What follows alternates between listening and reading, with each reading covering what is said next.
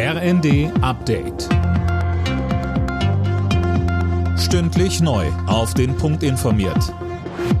Ich bin Daniel Stuckenberg. Guten Abend. Mit den Stimmen der Ampelkoalition hat der Bundestag die Strom- und Gaspreisbremse beschlossen. Ab März, rückwirkend dann auch für Januar und Februar, werden die Preise für 80 Prozent des bisherigen Verbrauchs gedeckelt. Kritik kommt von der Union. CDU und CSU werfen der Ampel vor, keinen Plan für die Industrie zu haben. Der energiepolitische Sprecher Andreas Jung sagte, Da geht es um Tausende von Arbeitsplätze. Es geht um Wertschöpfung in unserem Land. Es geht um Lieferketten. Ja, es geht um den Zusammenhalt unseres Landes. Genau an diesem Punkt. Und da konterkarieren Sie die Ergebnisse der eigenen Kommission, Ihre eigenen Ansagen. Und es setzt die Industrie, die Arbeitsplätze, die Wertschöpfung in Deutschland in dieser Krise auf das Spiel. Und das halten wir für einen schweren Fehler.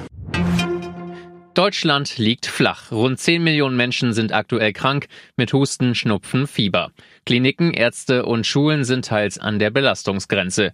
Gerade die medizinische Versorgung von Kindern will Bundesgesundheitsminister Lauterbach sicherstellen. Bei den Lieferengpässen bei Arzneimitteln soll es Unterstützung geben, ebenso wie für die Kinderärzte. Lauterbach sagt, wenn das nicht reichen sollte und wir kommen nicht zurecht, dann werden wir weitergehen. Dann werden wir auch Maßnahmen ergreifen, wo wir planbare Eingriffe für Erwachsene aussetzen, sodass wir den Kindern die Versorgung geben können, die sie benötigen. Beispielsweise der Berufsverband der Kinder- und Jugendärzte und auch die Union sagen zu wenig, zu spät. Das Herzstück des ersten deutschen Flüssiggasterminals ist da. Ein Spezialtanker hat jetzt vor Wilhelmshaven an einem neu gebauten Anleger festgemacht. Das Schiff nimmt verflüssigtes Gas von Tankern auf und wandelt es noch an Bord in Gas um. Dann kann es ins Netz eingespeist werden.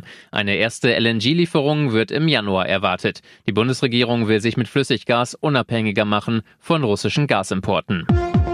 Alle Nachrichten auf rnd.de